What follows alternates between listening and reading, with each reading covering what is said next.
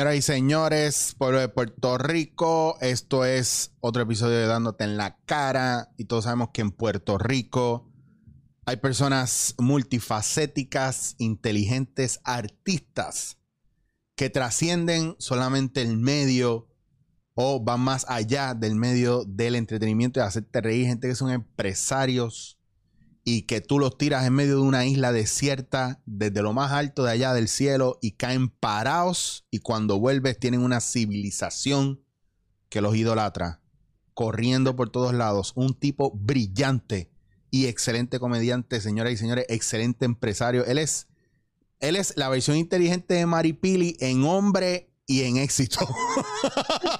Alejandro Gil, ¿qué está pasando? Se me ocu- Eso fue, hermano, se me ocurrió ahí al momento. ¿Sabes que esto es? Tu presentación a mí nunca me habían presentado así en mi vida. Papi, usted, Wow. usted es un campeón de la vida. Lo que pasa es que dándote en la cara es. A mí me, me dijeron los otros días que porque yo se lo mamaba tanto a la gente en mi podcast. Yo digo, yo no se estoy mamando a la gente, yo traigo gente que tiene, que yo admiro, que tienen cosas bien positivas para enseñarle a los demás, no reggaetoneros que todo el mundo está buscando porque la policía los busca o porque le dieron a la mujer o whatever. Aquí viene gente pulcra de verdad. Ay, pero esto es un honor estar aquí, es un honor. Alejandro, mano, la pandemia nos ha dado duro. Pues yo iba para casita Guabate y cayó la pandemia. O ¿Tú no has ido? no he ido, yo estoy loco por ir, loco. Lo que pasa es que, pues, mano, ya, de- ya me enteré que tienen unos vecinos jodones.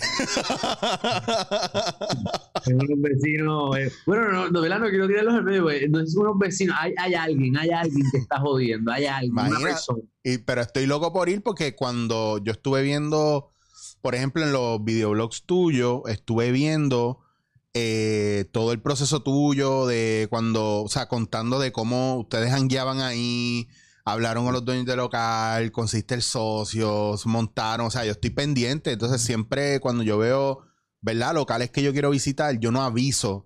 Yo simplemente llego porque, pues porque yo no sé, a lo mejor la gente me conoce y una sorpresa, o simplemente porque me pompea la energía y la historia que hay detrás de eso. Para mí el artista muchas veces su arte no necesariamente es lo que trasciende, es la historia detrás de todo su arte. Y el hecho de que hayas montado ese espacio, tú que eres el jangueador de la vida y que te gusta el par y la jodera, es como que pendejo, pues claro que tengo que tener un local para pasarla bien. No, voy a, voy a tener una égida, una funeraria, cabrón. Y no me puedo ir de esto porque traté de montar una égida. Ya- yo, Traté me, de montarla. yo me acuerdo y, y hubiera sido un palo contigo, hubiera sido una égida de party, con barra y todo. La única égida con licencia de vender alcohol. Pero, ¿sabes que cuando yo cogí, yo, para cuando estaba montando el hogar, eh, tuve que ir a, a la universidad con unos cursos para, ¿verdad? Para, para certificarme de que yo puedo pues, tener un hogar de envejecientes. Y una de las preguntas que, que hice era, pero una pregunta, uno puede por lo menos tenerle vino a los viejitos, ¿verdad? Por, por si se quitan los viejitos. o sea, que estés en un hogar no significa que estás eh, discapacitado. O sea, tú puedes tener Claro. 75 años, 70 años estar en un hogar porque pues porque no puedes vivir solo, porque tienes una pierna jodida, por ejemplo, eh, y necesitas asistencia, pero no significa que no puedes darte una copita de vino, qué sé yo. ¿Y qué te dijeron? Y, y yo creo que sí que puedes, puedes darle una copita de vino al que pueda, si el médico se lo permite. Se puede, se puede beber en un hogar, eh, si, si lo permite el hogar, ¿verdad? Chacha, allá en, en- en España, en Barcelona, yo fui a algunos pueblos cerca y hay sitios. La, ten- una égida no es, eh, no es lo normal. Es más normal que venga una enfermera y esté en la casa durante el día. Pero hay algunos centros, ¿verdad? Loco, y los viejitos, si no hay algo de licor en el lugar, van a la barra del frente y se dan un carajillo que es café con ron por la mañana. Bueno, había uno, yo conocí un bisabuelo en una, en una casa que yo me quedé rural allá eh, y el desayuno me decía, ¿quieres un desayuno americano o quieres una- un desayuno de los de aquí bueno? Y yo, no, yo quiero probarlo de aquí. Cabrón, Ajá. me dio dos guindillas que son literalmente do- dos jalapeños bien finitos, finitos, bien picantes y un shot de licor de anís. Y eso fue de Ese, es- ese era el desayuno de él. Y entonces después cuando hacían desayuno normal, que huevo, muffin, lo que tú quisieras, Entonces pedía un carajillo o de Baileys o de ron. Y es literalmente café con el Baileys o café con ron. Esa, y güey. esa gente vive. Y bebe bien, y para el carajo, y les importa, y les No. meten. A mí me han dicho. son alcohólicos, en su, en su mundo no son alcohólicos. No, no, no, eso, es- pero eso es social. A mí me han dicho toda la vida. a- una vez una persona me dijo, diablo, ese, ese Francia, Alejandro, todos esos cabrones van a morir jóvenes. Y yo, no, cabrón, eso son los rockstars de Puerto Rico. Eso es Rolling Stone de Puerto Rico. Lo que van a tener ahí es alcohol por todos lados. Usted, yo, mira, si yo bebiera lo que beben ustedes a veces, yo estaría curado de todas las enfermedades del mundo. Te- tú eres COVID free, me imagino. Pero la pasan bien, la pasan bien. A mí lo que me gusta es que eso se ve, por ejemplo, en tu, en tu blog, se nota. ¿Me entiendes? Y se nota en todo lo que ustedes hacen que la pasan bien. Sí, no, la pasamos súper. Y de eso, ¿verdad? El, el blog realmente trato de que sea eso y lo que se vea es eso también, que se vea la jodera, se vea que pasamos bien. Porque aparte de contar mi vida, me gusta tener este, este, este aspecto divertido de, de que la gente se siente en el televisor y como que digan bien la estampa, que, que- que se sientan cool. Claro, claro, y esa, y eso es una parte que es bien importante dentro del entretenimiento, que esto ha cambiado, ha cambiado la industria con lo del COVID.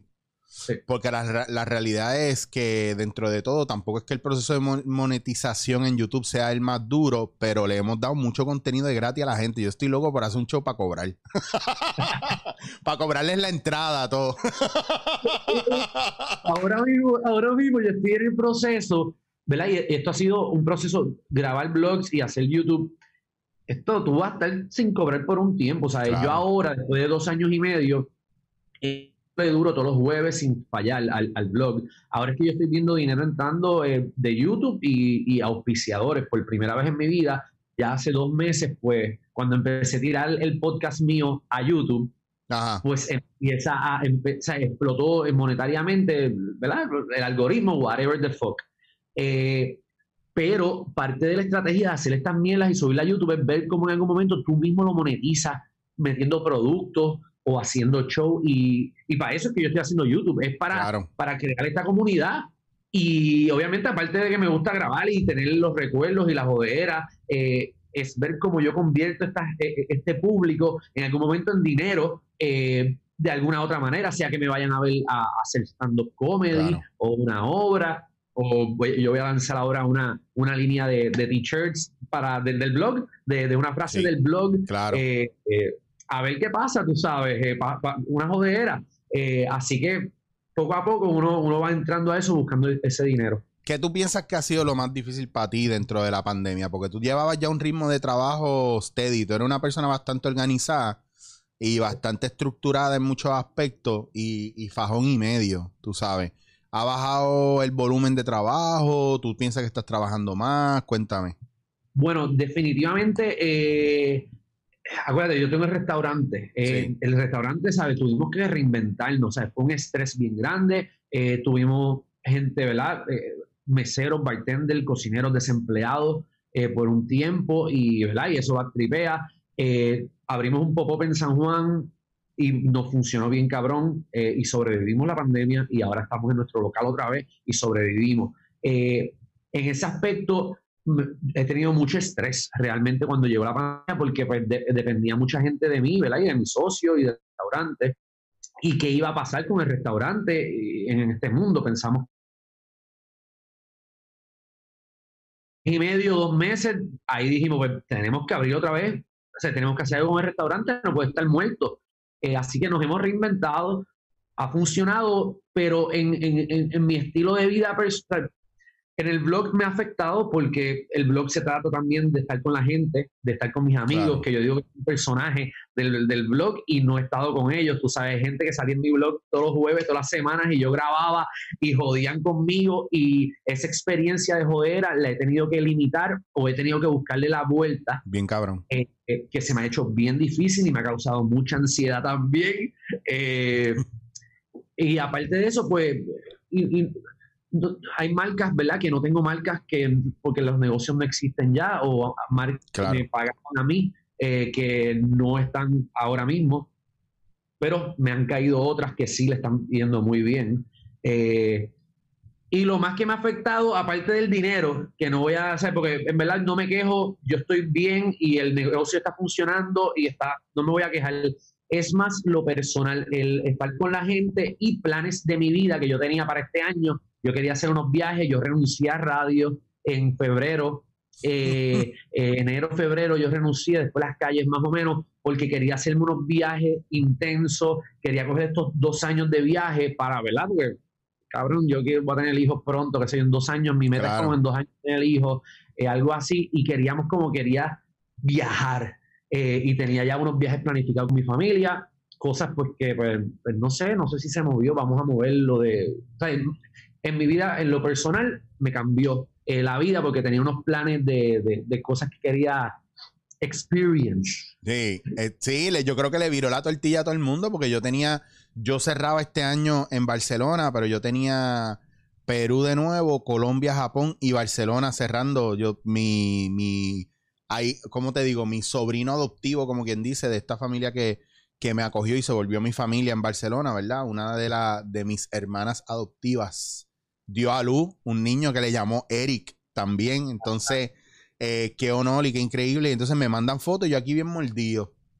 No, voy a no puedo viajar, voy a coger el nene a los cinco años. Viene primero él para acá que yo para allá. Entonces, e, es, frustrante porque eso es lo que está pasando mucho, la, parte de la deshumanización. Yo creo que lo que le ha afectado a todo el mundo y durante la pandemia atendí mucha gente dentro del proceso de coaching, ¿verdad? De la cuestión esta de ese feeling de diablo, no tengo contacto con la gente, mano, no, no, no, puedo abrazar a mi familia, a mis amigos, no me puedo dar una cerveza con ellos, no me puedo dar un café con ellos, los coffee shops cerrados, no puedo janguear, no puedo ir a la playa y es, wow, eh, ha sido fuerte. Y, uno le, uno le pichea, ¿verdad? Uno trata de picharle porque tú no quieres estar en este bad trip, pero claro. cuando uno se yo me di cuenta en que esto me estaba afectando emocionalmente, esto de la familia, porque yo soy un tipo de, bueno, yo siempre estoy con mi familia, y mi familia está aquí, mi hermana es la que está en Estados Unidos, que no ha podido venir para acá por esto. Eh, pero cuando nos hicimos la prueba del COVID, la de la nariz, eh, mi mamá, mi de esto, y esa Juliet y yo, todos nos hicimos la prueba y salimos negativos. Y ese día nos, estábamos juntos, ah, estábamos en cuarentena porque queríamos que la prueba saliera y no tocara a nadie. Cabrón, cuando salimos negativos, por primera vez después de fucking cuatro meses abracé a mi mamá y a mi papá, cabrón, y lloramos. Y, nos hemos visto, todas las semanas nos vemos, aunque sea de lejos. Ellos se sientan en una silla de playa, yo me voy al casa en otra, y vemos sentados y hablando. Pero, cabrón, lloramos. Lloramos cuando nos abrazamos. Es como que. Kika, ¿qué es esto? Te lo creo, eh, cabrón, te lo creo. Si te digo, me pasó con mami, porque mami, mami se fue en enero eh, después pasó lo de los temblores, ella se fue a ver a mi hermana a Florida y ella literalmente, o sea, yo no la veo, se fue en enero por, lo de los temblores, por, no por lo de los temblores, pero fue durante lo de los temblores, enero, febrero más o menos. Cuando se fue a ver a mi hermana a Florida, cuando volvió, ella llegó el día del lockdown.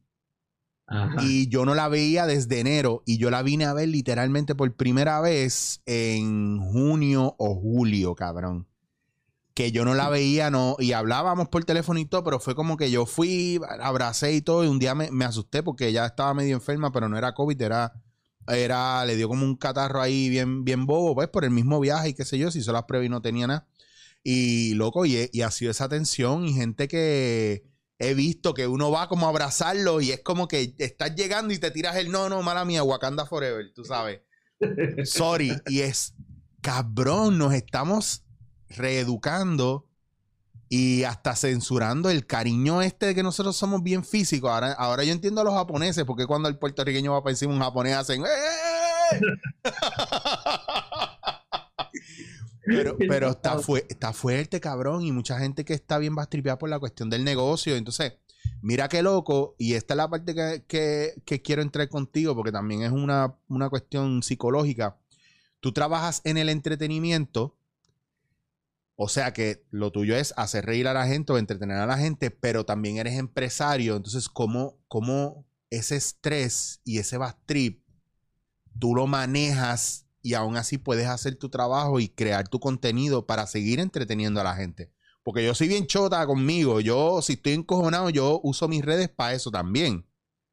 ¿Me entiendes? Pero entonces Ah, todo lo que yo veo tuyo es high pitch, cabrón. O sea, te lo juro que es como, como un fardo de perico. Pues déjame ver algo, Alejandro, para coger, para pompearme. Claro, en verdad, yo, yo me he tenido que, eh, me, o sea, eh, le- le- me he tenido que obligar a, a salir cuando no, cuando no puedo. A veces me he puesto también, ¿verdad? En situaciones como que, cuando vamos a comer con los de guapa, vamos y comemos y estamos sentados y estamos Sí. grabando y nos tenemos que quitar la mascarilla y ir al negocio. Eh, ¿Tú me estás viendo bien? ¿Tú me estás viendo bien? Se, se había como que frizado un momento, pero ya estás de vuelta. Me estabas hablando de lo. ¿Tú me oyes bien? ¿Tú cómo estás? Sí, te me, estaba- te me estabas eh, frizando a mí también un poco. Mm, me huele a peje maruca. Papi, es que aquí, yo digo, y mala mía, si tú tienes contrato con ellos, pero Liberty me ha salido cáscara, limón, mierda, cabrón. Y yo lo tiro al medio hasta que hagan algo en este jodido edificio. Porque aquí Liberty, papi, y eso que yo tengo pago un. Bueno, yo estoy, yo llamé los otros días y digo, mira, este, nada, este, yo tengo este plan de mega, es para ver si me puedes bajar el plan, me puedes volver para atrás. Y la muchacha Ajá. me dice, no, pero tú dices como que añadirte más mega. No, no, no, no, que me quites. Porque cuando tenía menos mega me iba mejor. La mierda que hiciste, por favor. No sé qué carajo hiciste ahí, pero esto no son más mega, porque esto no está corriendo como corría hace dos meses atrás, ¿ok? Por favor, vamos a resolver esto. Mira, yo tengo una mierda de internet en casa y estoy ahora mismo en un sitio con un internet bien bueno. Sí. o sea, que no- y no sé por qué. Pues seguro el Liberty. No, eso es seguro el Liberty mío. Ya está, yo ya mañana mismo voy para voy a llamarlo porque no puedo ir allá, pues voy allá, tiene un corillo al frente que no te deja entrar. Pero me estabas contando, ¿verdad? Que, que el mismo proceso, uno está expuesto en los medios, como tú dices, tú sales a comer con la gente guapa, ¿verdad? Pero que me ha pasado a mí cada vez que tengo que entrar a grabar algo, gente que ha querido montar proyectos, aún, en- Sí. aún dando el hecho de que la, si- la situación está difícil. Sí. Es- es- Está, es- está difícil, pero eh, oye, es buscarle la vuelta a la Claro. situación. Eh, volvemos, en el negocio, en Casita Guabate, ha sido un peo, y no simplemente un peo. Yo como empresario, ¿verdad? Que soy el dueño, eh, el dueño del restaurante, de bregar con que van a tomarse fotos conmigo y van sin, entonces se quitan las máscaras, entonces uno tiene que también, como que coño, ponte la máscara, no, quítate tú la máscara para que se te vea la cara y es como que, es que no puedo, entonces No uno se ve bicho también. Claro, entonces la gente no quiere entender que uno está en un proceso eh, complicado, que uno, uno tiene que mantener un protocolo porque a, a Pepe Pirindingo no le van a tirar los 20 ahí de que mira, los desprotegidos, te los tiran a ti, te pelean a ti, te joden a ti. Porque sido- eres, la, eres la figura pública y eso es lo que hemos visto. sí, ¿Me sí, sí, ¿Me entiendes? Te tiran a mondongo, pero la gente no entiende también que ahí, a lo mejor la postura que tú estás asumiendo es tratar de ser lo más cauteloso posible, pero no mostrar miedo, tú sabes, tratar de normalizarte. Y el miedo de la gente eh, eh, es, es neutralizarte. Entonces, no, yo no. es una jodienda, brother, ¿no? Y tuvimos, hemos tenido, yo he tenido, nosotros en verdad en, en el negocio somos bien estrictos con las mascarillas, cabrón, nosotros somos jodones con eso. Porque sé que porque está mi cara me van a tirar a joder, Claro. eh, porque para algo. Eh, y hemos tenido peleas con clientes que van encojonados, que les mandamos a, a ponerse las mascarillas, eh, gente que se quiere tomar foto conmigo y, no quieren con mascarilla y cojonan conmigo porque, porque, porque no me quiero quitar la mascarilla. Yo ha sido ha causado problemas, cabrón, problemas. De que soy un cabrón, de que, eh, pero es que todos tenemos que cuidarnos, entonces yo, veo otra gente, no yo no me lo puedo llevar. Bien cabrón, porque tú puedes, tú puedes controlar hasta donde tú estás también. Tú no sabes si el que viene un irresponsable. Para mí, para mí, el que me dice, quita, el que me diga a mí, quítate una mas- la mascarilla para una foto. Yo digo, no, papi, no, porque entonces estás, no, pues soy un come mierda, porque lo que pasa es que yo no sé si tú te estás cuidando, a lo mejor tú no te estás cuidando. Y eso es un factor que a veces la gente no, ellos no, no quieren entender o no quieren aceptar, ¿verdad? Con, rega- con relación a tu posición, que es bien importante. Y yo creo ahí, mira, Alejandro, en este negocio, mano, aquí hay que cuidarse a como de lugar. Y cuidarse es bien importante y yo creo que eso es algo que, que nos toca a todos. Yo creo, tú, tú estás, está ahí, ahí está, ahí está. Está- está- Ahí estoy. Ahora está, ahora está. No te preocupes que ya tengo, ya yo tengo el, el technical difficulties puesto para cuando pasa esto, yo lo tiro y que se joda. Mira, Alejandro, pues en verdad yo tampoco quiero quitarte demasiado tiempo y dada las circunstancias, A ci- la- circunstancias cibernéticas, te tengo- ¿Seré yo? no, puede ser yo, puede ser yo. Puede ser yo. No, no, lo, no lo quiero, no quiero decirte que eres tú sin saber, pero yo estoy casi seguro que sí soy yo. Liberty está bien mierda. Y tú, Mira, pues entonces tengo contigo, ¿verdad? Que ya estás emplazado, que venga acá para grabar. Así que lo hacemos y la gente, lo que voy a hacer, le voy a dar a la gente el principio de este episodio y dada la circunstancia de los problemas técnicos, tuviste que llegar aquí. dale, papi, vamos para allá. Dale, el martes nos vemos. Dale, le metemos. Dale, te quiero, papito, cuídate mucho. Un abrazo. Un abrazo, cuídate. Suave por ahí. Ese Alejandro, el bravo, el bravo. Alejandro Gil, señores y señores, vieron, tuvimos problemas de, de comunicación, pero ¿saben qué? Lo voy a tener aquí físicamente, así que no se lo pueden perder en Dándote en la cara. Eh, los quiero mucho. Gracias por el apoyo. Siempre, de verdad, lo aprecio mucho. Hasta pronto.